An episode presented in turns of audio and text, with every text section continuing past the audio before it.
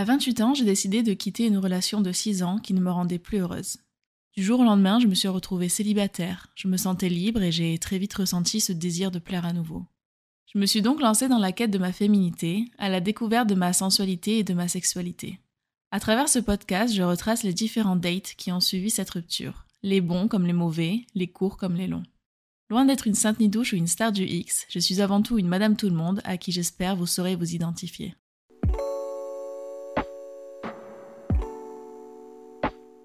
Aujourd'hui, je débute euh, certainement l'un des épisodes les plus difficiles de mon podcast, puisque je vais vous parler de mon premier amour et que cette histoire date un peu. Pour faciliter les choses tout au long de ce récit, je vais le surnommer Pablo. Pablo, c'est le nom que j'ai donné à mon journal intime de l'époque parce qu'il rimait avec le sien. Et euh, à 16 ans, quand je me confiais à ce journal intime, je lui disais que Pablo et moi, on se marierait, qu'on aurait deux enfants, qu'on vivrait dans une belle maison et le seul euh, problème que je voyais à tout ce magnifique tableau, c'est que euh, Pablo était allergique aux chats et que j'adorais les chats. Aujourd'hui, j'ai presque 30 ans, j'ai un chat, je n'ai plus du tout envie de me marier et je ne sais pas si j'aurai un jour l'envie d'avoir des enfants. Le temps euh, peut complètement changer une personne et si je vous parle de Pablo, c'est parce que j'ai eu l'occasion de le revoir 11 ans après et qu'avant de vous raconter ses retrouvailles, il était important pour moi de vous dresser son portrait et surtout euh, notre histoire. Pablo et moi, on s'est rencontrés en seconde, on était dans la même classe et on faisait partie du même groupe d'amis. Il mesurait 1m80, il avait le teint allé, les cheveux mi-longs jusqu'aux épaules, châtains, un peu ondulés. Ses yeux, ils étaient bleu-vert et euh, il avait un appareil dentaire. Pablo, c'est le genre de mec qui faisait des blagues euh, de papa un peu. Des blagues pas très drôles, mais qui me faisaient toujours rire parce que déjà de un, je suis bon public et ensuite euh, bah, parce que j'aimais bien la façon dont il les racontait ces blagues. C'était un mec assez sociable et j'avais euh, une passion, c'était euh, de le rendre mal à l'aise, notamment avec mes propres blagues tournées principalement sur le cul, comme quoi même quand le temps passe, il y a des choses qui ne changent pas. Un jeudi soir, juste avant les vacances, nos amis nous ont laissés seuls dans le couloir du lycée avec plus ou moins de subtilité euh, pour nous montrer qu'il voulait que ça y est, on fasse le pas et qu'on arrive à se rapprocher. C'était la première fois que Pablo et moi on se retrouvait seuls et il y avait une énorme tension. On était tous les deux figés euh, par le stress, par la peur, tous les deux très timides. On se regardait pas, on se parlait presque pas. Et il a fallu que la sonnerie retentisse et annonce la fin de la journée pour que lui comme moi on s'avance euh, l'un vers l'autre et qu'on s'embrasse pour la première fois. Ce baiser, il était juste catastrophique. J'avais eu quelques amourettes avant Pablo, mais Pablo n'avait connu personne d'autre avant moi, et du coup, c'était son premier, premier baiser. Je pense que lui, il était parti pour faire un baiser genre euh, roulage de pelle, mais moi, j'étais partie sur euh, quelque chose de plus soft, un petit smack, et du coup, ça s'est pas du tout emboîté. Maintenant, quand j'y repense, euh, ça me fait beaucoup sourire, et surtout, c'est un de mes meilleurs souvenirs de baiser parce que il est juste inoubliable. Après ce baiser catastrophique, j'ai pris la fuite. C'était la fin de la journée, Pablo devait rentrer chez lui et moi je devais rentrer à l'internat. Ce soir-là, il y avait une boum comme à chaque fois avant les vacances. Et euh, j'ai passé une des meilleures soirées de ma vie, je me sentais invincible, j'étais juste sur mon petit nuage tout le long. Vraiment, vous voyez euh, les premiers amours euh, d'adolescence, c'était ça quoi. Et j'étais la plus heureuse du monde. Je suis très vite tombée amoureuse de Pablo et je pense qu'il est très vite tombé amoureux de moi. On était indissociables, on, s'asseyait l'un à côté de l'autre, on avait le même groupe de potes. Quand on parlait de lui, on parlait de moi. Quand on parlait de moi, on parlait de lui. On était un peu le couple du lycée, ou du moins le couple de la classe, quoi. Avec nos potes, on a pris très vite l'habitude de se rendre à l'aumônerie, non pas parce qu'on était croyants plus que ça, mais parce qu'on avait envie de partager euh, des moments ensemble, dans un lieu euh, sympathique, euh, pour parler, pour écouter nos potes musiciens jouer, pour chanter, et c'était devenu un rendez-vous hebdomadaire. Si je vous parle de l'aumônerie, c'est parce que c'est euh, juste en face de cette salle, dans les couloirs du lycée, plongé dans la nuit, que Pablo et moi, nous nous sommes touchés pour la première fois. Bon, je sais, ça fait un peu blasphématoire, j'avoue, mais déjà, on n'était pas dans l'aumônerie, on était dans le couloir qui était en face, et c'était surtout un lieu qui était tout le temps plongé dans la nuit, genre la lumière ne fonctionnait jamais. Et euh, dans ce couloir, il y avait une sorte de petit euh, muret qui nous cachait un peu euh, du reste du groupe. Et bah, c'est là que, en s'embrassant, en commençant à se toucher l'un et l'autre, on en est venu à aller un peu plus loin. Je crois que c'est lui qui a pris l'initiative de mettre sa main dans ma culotte en premier. C'était euh, hyper sensuel et c'était la première fois qu'on me touchait. Et c'était la première fois que lui touchait une fille aussi. Et euh, vraiment, moi, j'étais, j'étais en feu. j'avais chaud. J'étais pleine d'émotions. C'était, c'était mon premier amour et moi, j'étais folle de lui et tout ce qu'il me faisait, c'était juste euh, incroyable.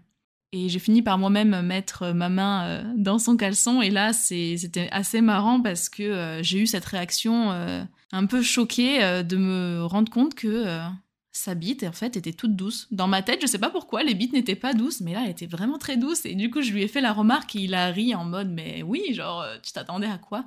Je pense que je m'attendais à énormément de poils et d'un truc un peu plus animal.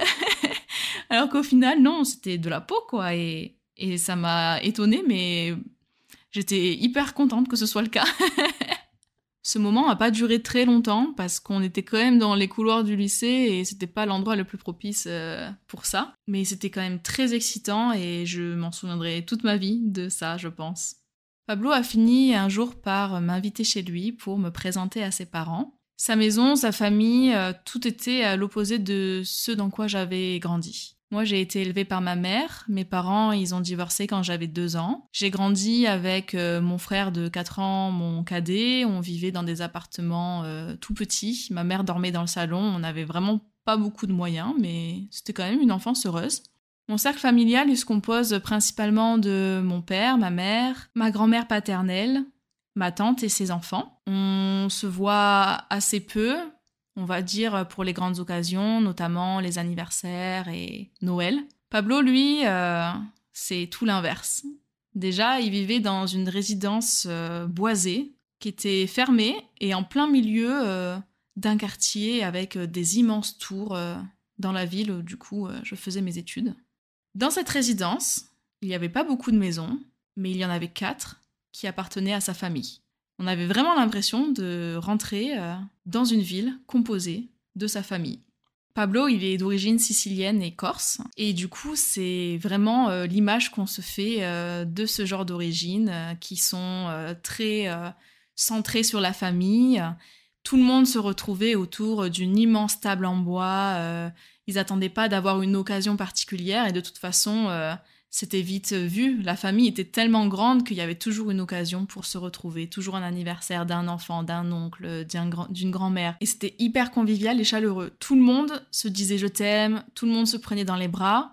Moi, j'avais pas connu ça. On était assez pudiques dans ma famille et on l'est toujours d'ailleurs. On se dit pas je t'aime, on se prend pas dans les bras et du coup, je trouvais ça très beau et en même temps, euh, je me sentais pas du tout à ma place.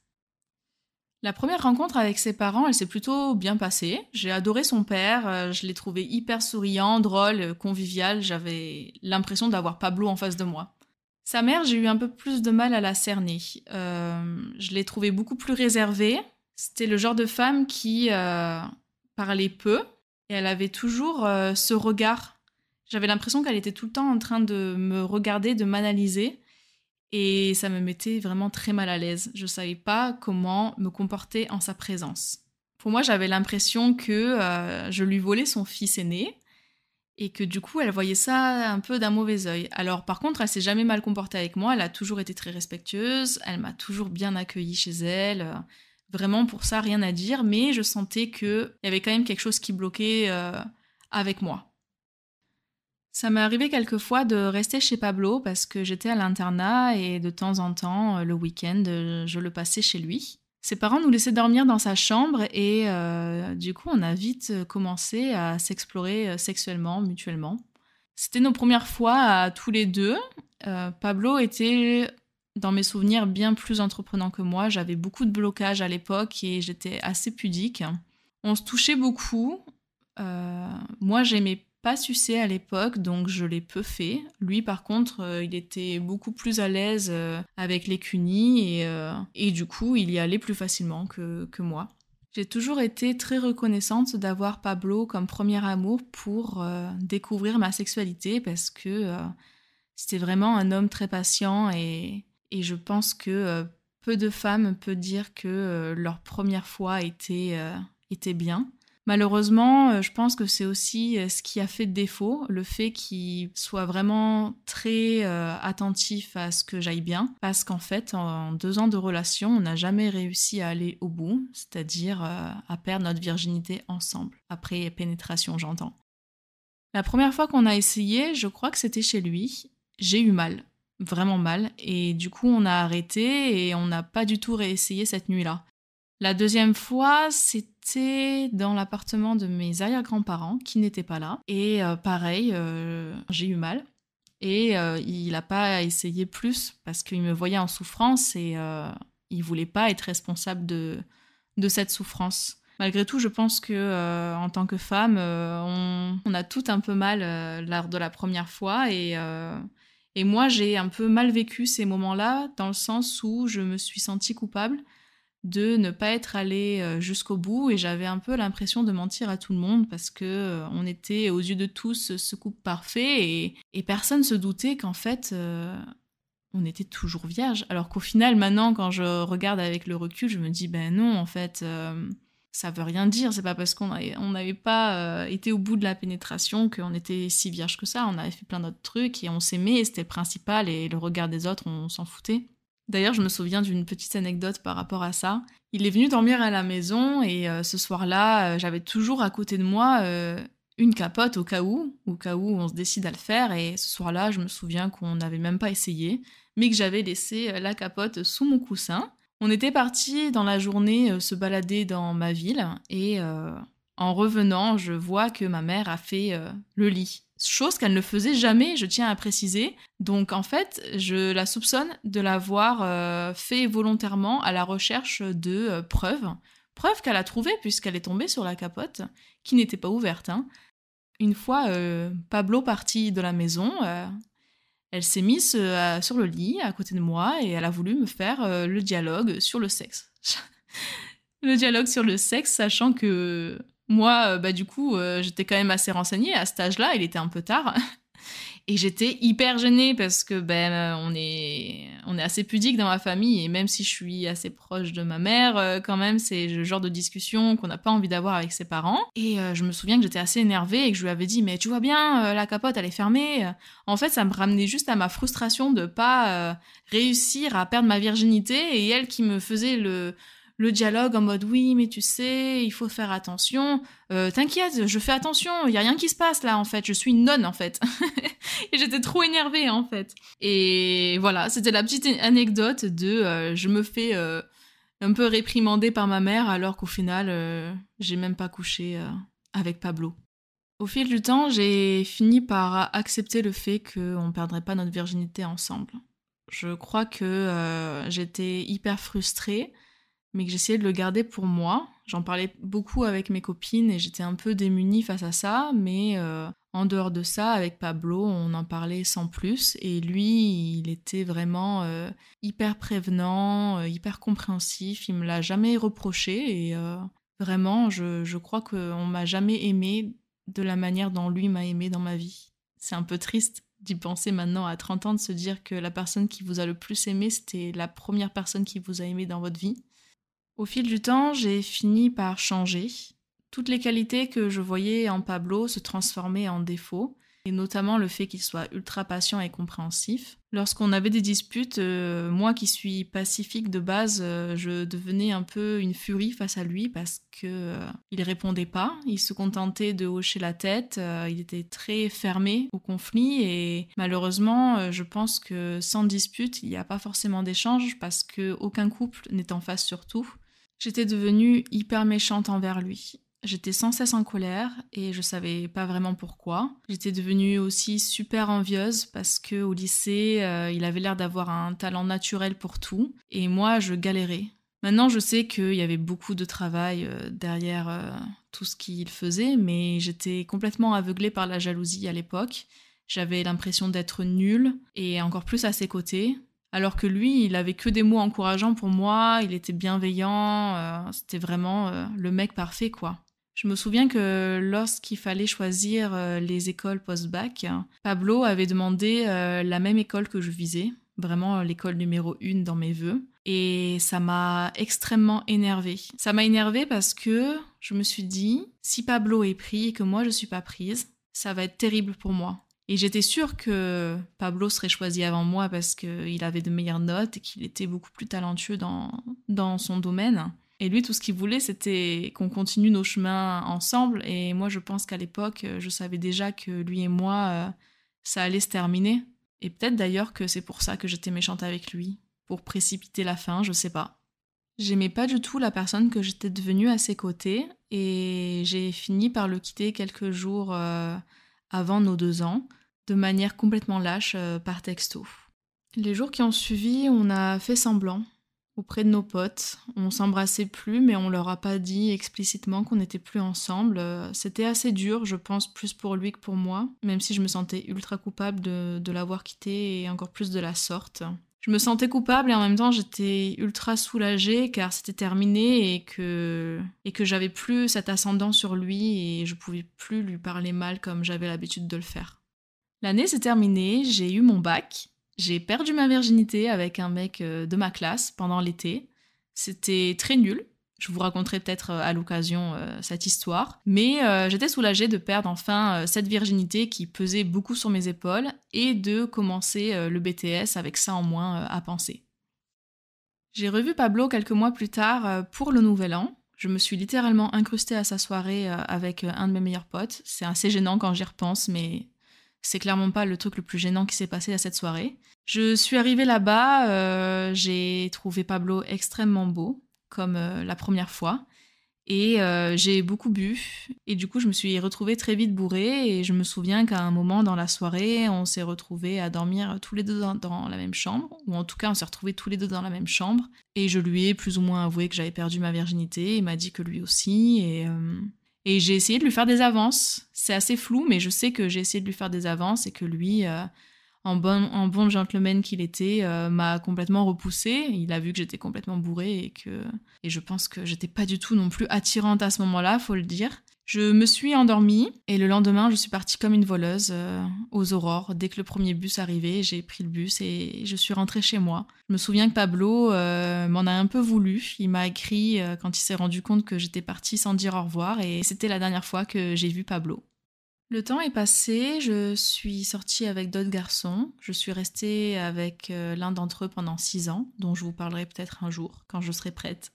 Tous ceux qui ont suivi Pablo n'ont jamais été à, sa cheville. Je pense que lorsque je l'ai quitté, j'étais à la recherche euh, de mecs euh, complètement différents. Je me suis beaucoup dirigée vers des mecs euh, artistes incompris, qui fumaient du shit alors que je ne fume pas, un peu au style bad boy, mais surtout des mecs ultra paumés que j'avais envie de soigner. Vous savez, ce syndrome de l'infirmière, bah, c'était ça. Je me suis traîné une culpabilité pendant plusieurs années je crois que c'était 2-3 ans après ma rupture avec euh, Pablo. J'ai euh, passé euh, plusieurs semaines, plusieurs mois à rêver de lui, hebdomadairement parlant. Je rêvais qu'il était en face de moi, il me regardait et il me parlait jamais.